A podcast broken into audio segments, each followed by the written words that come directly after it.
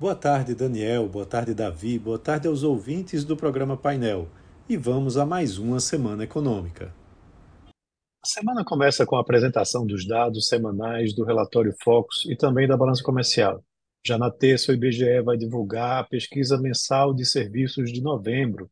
A expectativa do mercado é que a categoria de transportes contribua negativamente para o dado e há uma projeção de um crescimento de apenas 0,1%. O índice deve ser puxado pelo componente dos serviços prestados à família. No mesmo dia, sai o índice de preço ao consumidor da FGV. Na quarta, o IBGE vai trazer a pesquisa mensal de comércio também do mês de novembro, com uma alta esperada de 1% comparada ao mês anterior e um crescimento de 3,4% na comparação anual. É também importante observar de perto as estimativas para as vendas no varejo em geral, porque o seu ajuste sazonal tem apresentado uma alta instabilidade. Ainda na quarta, a FGV vai apresentar o Índice Geral de Preços, o IGP-10, de janeiro, que deve contar com a leitura pressionada pelos preços no atacado de produtos agrícolas há uma projeção de alta de 0,3%, com a taxa anual indo para 3,3%. Além dos dados semanais apresentados no dia, estão o IPC da Fundação eh, de Instituto de Pesquisas Econômicas, FIP, e o fluxo cambial do Banco Central.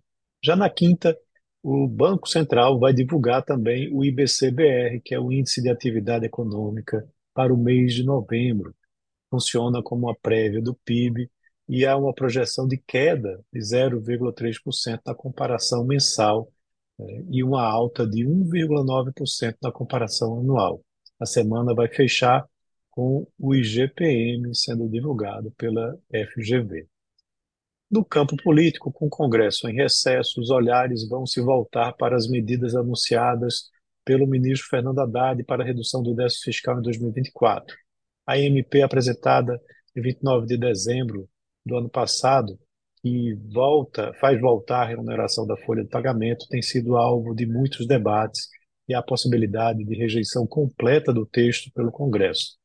O Congresso, o governo vem tentando uma aprovação ao menos parcial e as negociações vão definir o tom da relação do Congresso eh, com o governo no início do ano legislativo.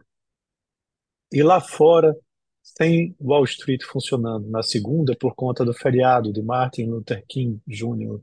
É, nesse dia, a semana vai começar com a divulgação de um índice de manufaturas da atividade para o mês de janeiro, que tem previsão de queda de 2,9%. Na terça é, vai ser feita essa divulgação. No dia seguinte serão conhecidos os dados de venda do varejo, uma projeção de alta de 0,2%, em relação ao mês de novembro e a produção industrial de dezembro, com estimativa de queda de 0,1%. Na quinta-feira, a unidade de Fila, da Filadélfia do Federal Reserve vai divulgar o índice de atividade, com uma projeção de queda de 6,5%, e serão apresentados os pedidos semanais de auxílio-desemprego. A semana vai fechar o índice de confiança da Universidade de Michigan, preliminar para o mês de janeiro, com estimativa de 68 pelo mercado. Na zona do euro, a semana começa com a produção industrial de novembro na segunda-feira. O bloco também vai divulgar o seu índice de preço ao consumidor de dezembro na quarta-feira.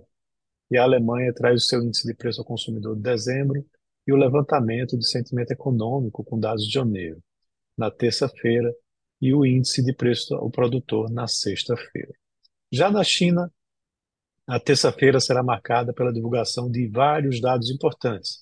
O PIB do quarto trimestre, com projeção de alta de 5,2% em relação ao ano anterior, e também números de investimento em ativos fixos do mês de dezembro, com estimativa de crescimento de 2,9% na comparação mensal, e a produção industrial de dezembro, com a alta projetada de 4,5% na comparação anual. Serão apresentados ainda dados sobre investimentos imobiliários e a taxa de desemprego no mês de dezembro. Então é isso. Um abraço a todos e tenham uma ótima semana.